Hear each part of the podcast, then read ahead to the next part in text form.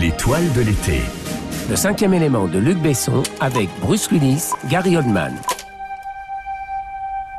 Tout commence dans les sables du désert en 1914, en Égypte, au pays des pyramides et au cœur de l'espace infini où personne ne vous entend crier.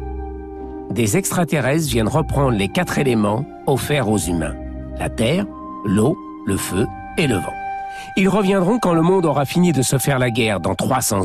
Oui, je comprends que vous soyez excité, mais moi je suis en vacances, j'aimerais bien être tranquille et je voudrais conserver l'anonymat. 300 ans plus tard, au 23e siècle, l'homme a gagné l'espace et les villes ressemblent plus à notre imaginaire de bande dessinée.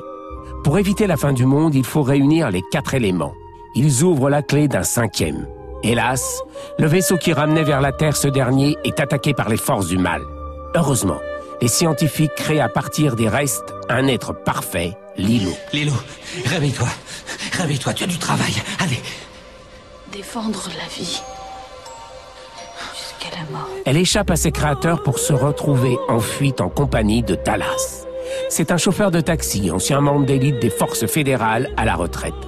Il ne leur reste plus qu'à retrouver Vito Cornelius, le dernier prêtre, pour sauver le monde. Pas loin, l'infâme Zorg, l'esprit du mal, attend lui aussi son heure.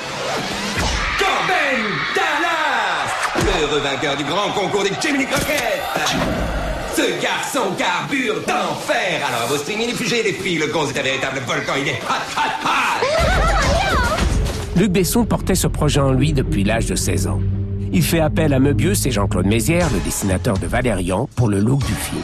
Les deux compères ont déjà travaillé sur d'autres projets, aboutis ou non, ce qui explique les ressemblances. Tourné au studio Pinewood, près de Londres, le film bénéficie d'un budget de 90 millions de dollars, ce qui est énorme pour une production française. Descends Oh mon dieu, mais il me... Descends de là Il fait des signes, je crois que c'est pour moi Je te dis de descendre Il ne voulait pas faire un film pessimiste ou le côté Big Bazar où tout est possible. La bande dessinée marque profondément celui-ci.